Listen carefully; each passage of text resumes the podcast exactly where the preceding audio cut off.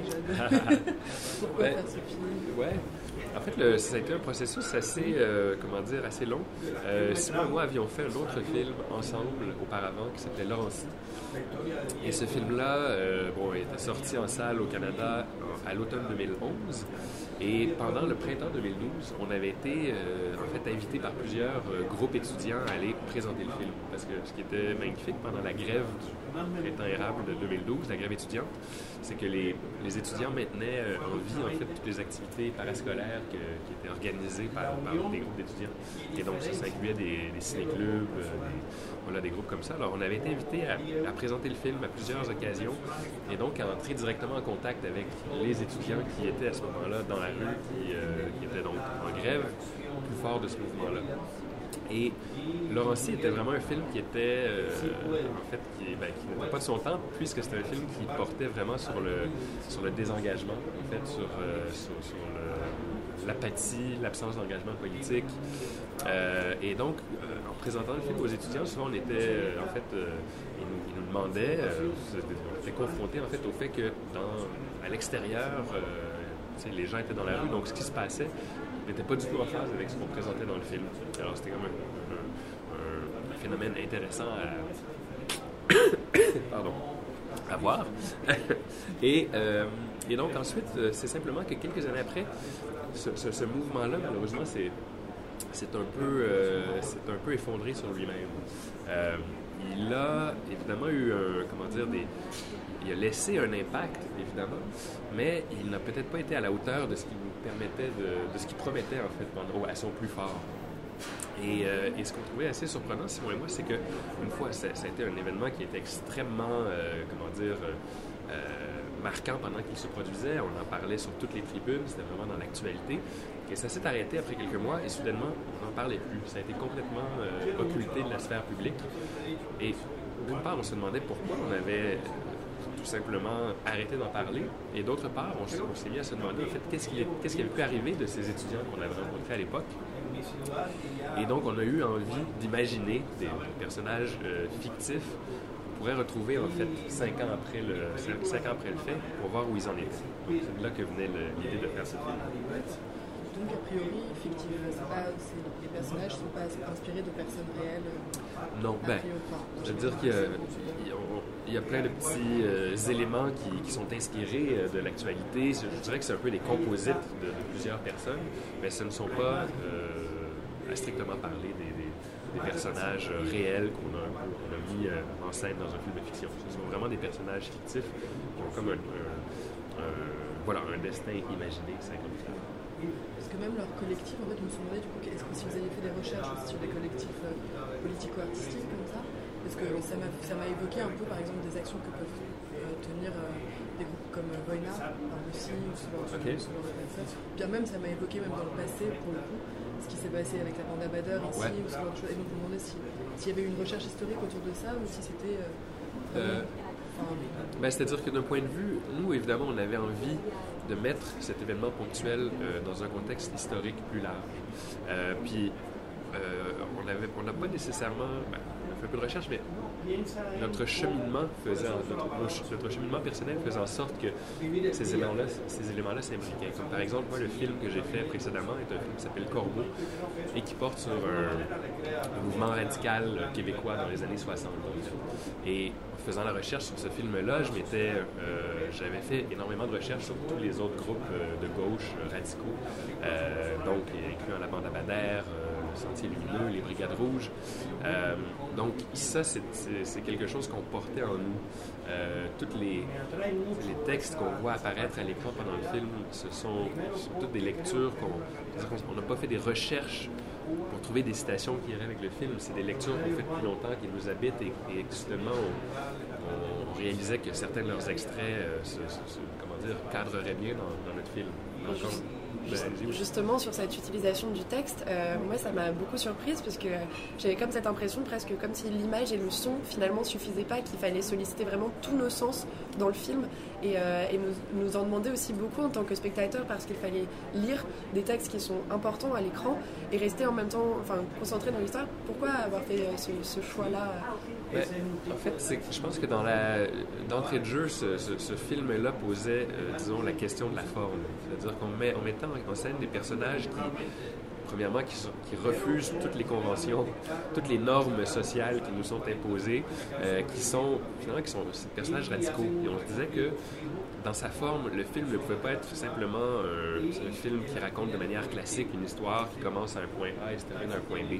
La forme devait être à la hauteur de nos, personnages et eux-mêmes lisent ces textes-là, on les voit lire dans le film. Euh, l'une d'entre elles est une peintre, euh, une autre euh, fait de la danse. On, trouvait ça vraiment, comment dire, intéressant.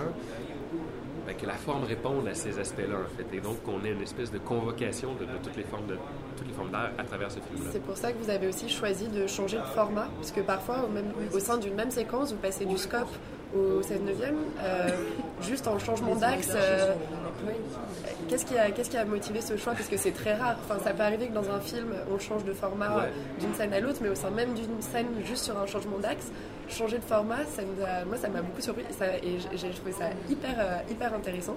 Mais je voulais savoir quelle était derrière peut-être l'ambition de, ce choix. Ben, en fait, c'est ça. Pour être tout à fait exact, il y a quatre formats différents dans le film. Donc, il y a le scope, le classique 2.39 sur 1, il y a du 3.56 sur 1, le format très large qui est un peu une, aberration technique qu'on a décidé d'exploiter dans ce Il y a le 1.66 et il y a le, 1 pour 1 dans des vieux films d'archives qu'on utilisait.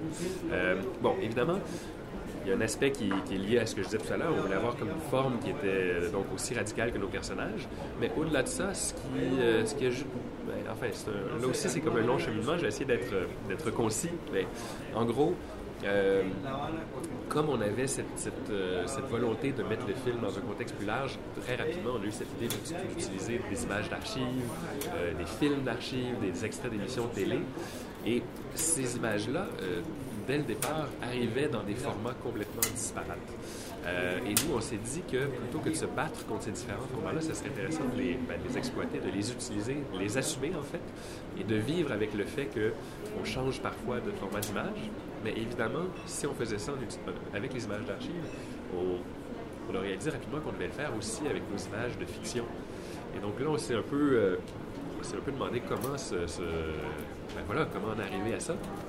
Et encore là, c'est que au départ, euh, comment dire, au départ, on pensait tourner le film en film 16 mm, donc dans le format 1,66 sur 1. Finalement, pour des raisons euh, ben, bêtement budgétaires, on a réalisé qu'on serait obligé de tourner le film en numérique. Le problème avec le tournage numérique, c'est que les caméras qu'on utilise sont très, très, très, euh, comment dire, sont utilisées dans différents contextes. Par exemple, en publicité, quelqu'un qui tourne une émission de télévision, un magazine télé, une sitcom, ils utilisent les mêmes caméras qu'on utilise au cinéma. Et ce qui fait que ça donne une image qui est un peu standardisée, encore une fois, qui est un peu formatée. Et nous, on avait envie de casser ça. Alors de là, on est parti en se disant, bon, ben, plutôt que de tourner en 16-9, on pourrait tourner en, 1.66. Mais déjà, on se disait, ah oui, mais est-ce qu'il y a moyen de pousser un peu plus loin pour casser l'aspect très propre et très euh, lisse de la vidéo numérique? Et là, on a eu cette idée de peut-être utiliser des objectifs anamorphiques.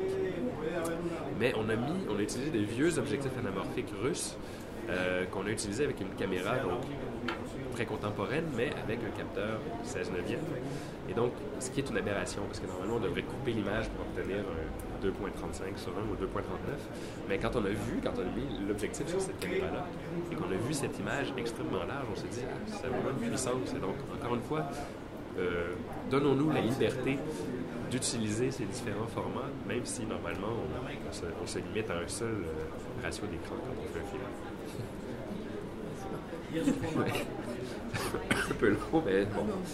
Et euh, par rapport du coup à l'inclusion des images d'archives, ça inclut quand même le film dans une dimension réaliste. Oui. Donc, c'est des personnages de fiction totale.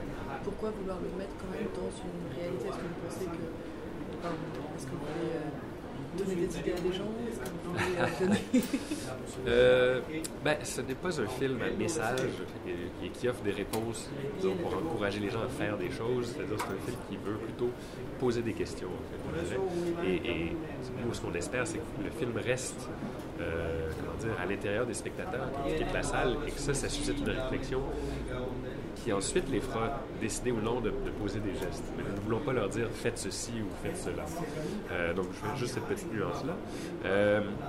mais ensuite, ben, simplement parce que il, il, y avait euh, comment dire, des choses qui se sont produites pendant ces événements-là en 2012 qui nous ont marqués, euh, souvent qui nous ont choqués. Par exemple, la violence avec laquelle euh, la police a, réprimé ces manifestations-là. Moi, ça a complètement changé mon rapport à l'autorité, je, dois dire. Depuis cette, période-là, j'ai vraiment j'ai peur des forces policières, pour être tout honnête, parce qu'elles se sont montrées, extrêmement violentes dans leur réaction dans leurs interactions avec les manifestants à l'époque. Et donc ça, c'était c'est un fait qu'on ne souhaitait pas occulter, parce que forcément, euh, parce que ultimement, en fait, ce qui est arrivé à cette époque-là, c'est que euh, il y avait des gens qui, sortaient dans les rues, qui revendiquaient certaines choses de manière dans la plus pure tradition démocratique euh, et citoyenne, et ce qu'on a fait ultimement, c'est qu'on a, on a enlevé le droit de cité et le droit de parole à ces gens-là. Parce qu'on on, s'est mis à, inventer des lois bidons pour les empêcher de manifester. On s'est mis à leur taper dessus euh, de matraque et de poivre de Cayenne. Et ça, forcément, quand on retire le droit de parole à quelqu'un, ben, il, y a, nécessairement un ressentiment euh, grandissant. Comment réagit-on euh, à ça? C'est-à-dire que y a-t-il d'autres options que d'être, que d'être en colère?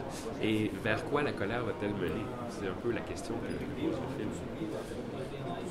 Est-ce que la réponse par ce film, ce serait que la colère, elle, elle est métaphorisée dans la violence et dans l'art dans la création? Parce que tous ils sont artistes dans le film et tous ils sont extrêmement violents, mais surtout envers eux-mêmes en fait. Et pas vraiment, ils, ils retournent la violence qu'ils ont subie envers eux-mêmes. Et je trouve ça très intéressant parce que justement, du coup, le spectateur ne se dit pas, comme vous dites, euh, je dois faire ça, etc. C'est vraiment une réflexion parce que la violence, elle est pas. enfin, il répond pas à la violence de la manière dont, ils l'ont reçue et c'est ça qui est très intéressant. Oui, ben, absolument. Parce qu'évidemment, le film ne veut pas être une apologie de la violence, mais il pose la question de la violence. Et comme vous dites, une violence peut se, peut, peut s'exercer contre l'autre, mais elle peut aussi s'exercer contre soi. dans le cas du film, c'est un peu ce qui se produit. Moi, j'avais une question sur euh, le titre du film.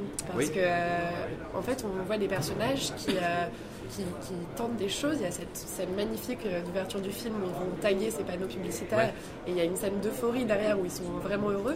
Mais en fait, j'ai un peu l'impression que c'est le seul moment où ils ont l'impression d'avoir réussi. Et dans toutes les autres actions qu'ils entreprennent, il n'y a jamais de, il n'y a jamais cette notion de succès. Et du coup, je me demandais, enfin, j'avais envie de vous poser cette question, c'était qu'est-ce que faire une révolution finalement en entier? Et quand est-ce qu'on peut savoir qu'on a finalement fait quelque chose en entier et pas juste à moitié? Euh, ben, c'est encore une fois c'est une question qui est à la base du film. c'est une question qu'on se pose et à laquelle on n'a pas de réponse. C'est-à-dire que on se, nous, on, constatait, euh, bon, on prenait l'exemple du, printemps érable, il y a eu cette espèce de soulèvement qui est parti de, des milieux étudiants, qui s'est un peu à peu propagé à travers toute la société, qui a donné l'impression que qu'il allait avoir une espèce de, vraie remise en question de, de l'agenda néolibéral qui a été mis de l'avant depuis 15 euh, ans ou 20 ans dans le monde occidental.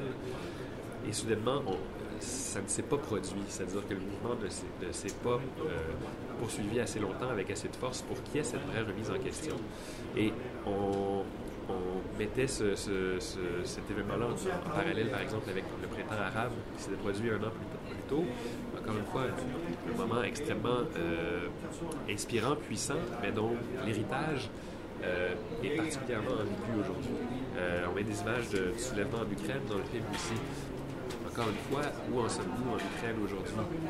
Alors, euh, euh, alors voilà, alors c'est la question finalement que le film pose.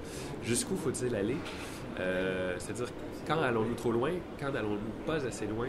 Et, comment faire pour que, ben, pour que le changement social, finalement, atteigne une certaine pérennité? Nous, on, constate, disons, dans, le ben, dans l'histoire contemporaine, à tout le moins, qu'on ne semble pas arriver, en fait, à donner cette pérennité-là au, mouvement de changement social. On, ne, dit pas, ceci étant dit, ça je vais, le préciser, mais on ne dit pas que c'est impossible de leur donner une pérennité, mais on dit simplement que dans le monde d'aujourd'hui, ça semble, semble jamais y arriver. Alors pourquoi n'y arrive-t-on pas et que faut-il faire pour y arriver? c'est vrai que ce, groupe de quatre personnes vit aussi dans une bulle, c'est ça. Et, et n'arrive pas effectivement à, à s'inclure, même juste par la, révolte, n'arrive pas à inclure sa révolte dans la société en fait. C'est extrêmement frustrant de voir ça, mais, ça a résonné aussi de manière très vraie et très réaliste malheureusement. Ouais. Et est-ce que vous pensez que dans nos sociétés actuelles, c'est possible de faire des révolutions enfin, la révolution, on a déjà creusé le non, euh, pas du tout. D'ailleurs, si, si, on pensait ça, on n'aurait probablement pas fait, ça. on n'aurait pas fait ce film-là parce qu'on ne se serait pas donné cette peine-là. Euh, non, pas du tout. C'est simplement, euh, j'ai l'impression peut-être que la, si on, peut-être l'amorce dans ce cas-ci de réponse qu'on offre avec le film, c'est que rien ne se fait euh, dans l'individualité et rien ne se fait dans l'atomisation.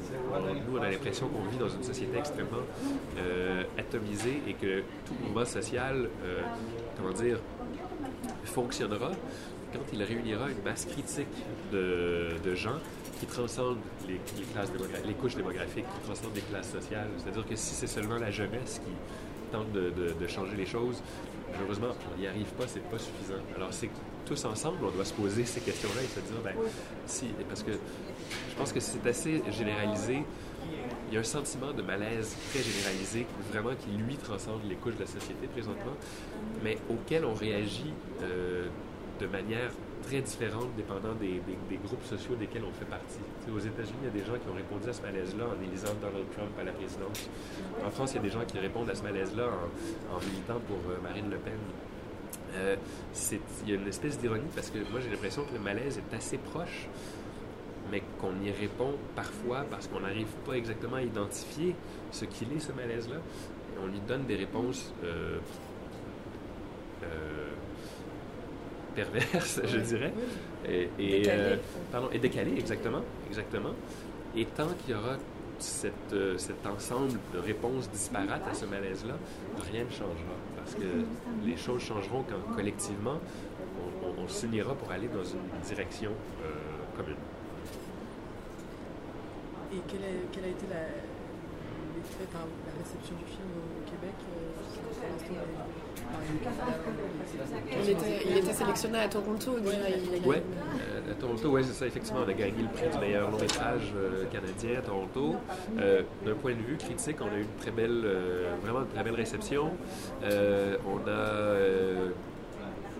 Ben, d'un point de vue public aussi, on reçoit beaucoup de témoignages. Mais il y a également c'est un film qui polarise, ceci étant dit. Il y a des gens qui détestent profondément le film et qui sont très fâchés qu'on ait ait, ait, euh, ait, fait ce portrait-là, en fait, de, de, personnages qu'on imagine avoir été euh, impliqués dans le, dans le Il y a des gens qui ont réagi très, très négativement. Euh, ouais, certaines personnes impliquées dans le fait érable, euh, il y a des gens. On se fait, on se fait attaquer de, toutes parts, en fait. Alors que c'est pas du tout un film de propagande. non. J'ai trouvé euh, magnifique le fait que dans ce film, vous donniez aussi la voix aux contradicteurs. La scène avec le père entre la danseuse euh, la danseuse et son père, où son père va lui dire Mais enfin, tu es bien contente de faire la révolution, mais en profitant de mon argent, de tout le luxe de ton éducation. Cette scène est hyper forte, on donne vraiment la voix et un discours très très fort aux contradicteurs. On leur redonne la parole à nouveau à l'UCAM lors de cette réunion où justement plein d'étudiants vont dire Mais nous, on a envie de reprendre nos études. Et c'était le cas, ben, moi, de mes amis français qui étaient euh, à Montréal à ce moment-là. Ils étaient à la fois pour la cause euh, des Québécois, parce que c'était leurs amis et ils voyaient bien toute l'injustice. Et puis en France, on aime tellement manifester que de toute façon, on était ravis. ils étaient ravis de, pouvoir euh, se joindre à une cause militante. Et en même temps, ils étaient dans cette position très délicate où ils se disaient Mais en fait, on est là, on n'étudie pas, nos parents payent pour que nous on soit là et on est en attente et on ne sait pas quand est-ce qu'on va reprendre. Et moi, je trouve ça hyper beau de faire un film sur un sujet aussi grave en donnant aussi la voix aux contradicteurs sans imposer un seul regard. Euh, ça, c'était vraiment un choix au départ. Ben oui, oui, c'était absolument, c'était un choix et c'est un choix que certains nous reprochent parce qu'il y a une partie, je dis bien une partie, c'est pas tous, mais il y a une partie des, disons, de, des milieux militants étudiants qui nous reprochent justement de ne pas avoir fait un film militant, de ne pas avoir été, j'imagine, avec eux jusqu'au bout. Euh, ceci étant dit, il y, a des, il, y a des, groupes de droite qui nous reprochent de faire à travers ce film-là une apologie de la violence.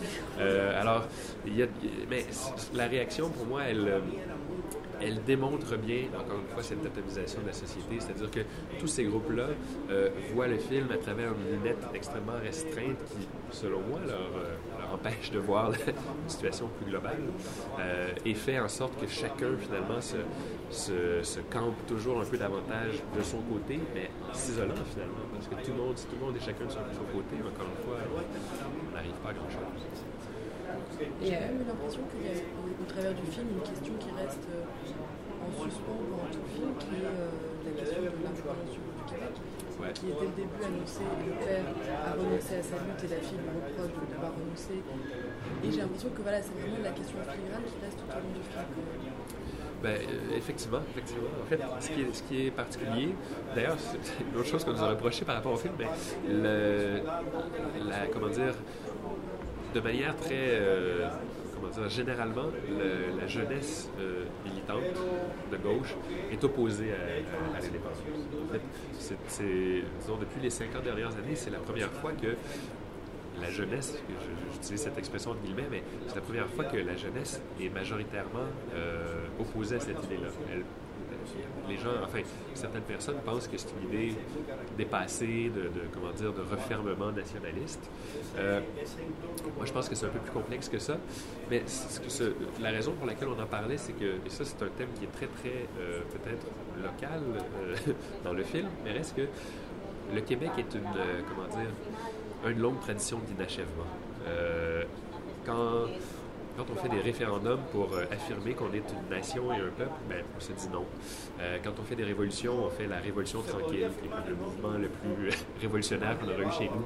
Euh, quand enfin, on voit un auteur dans le film qui s'appelle Hubert Aquin qui, parle de, l'idée de la violence radicale, euh, cet auteur-là, très célèbre chez nous, en 1964, avait littéralement pris le maquis pour lancer une organisation terroriste. Et quand il s'est fait arrêter par la police, ben, il a plaidé la folie.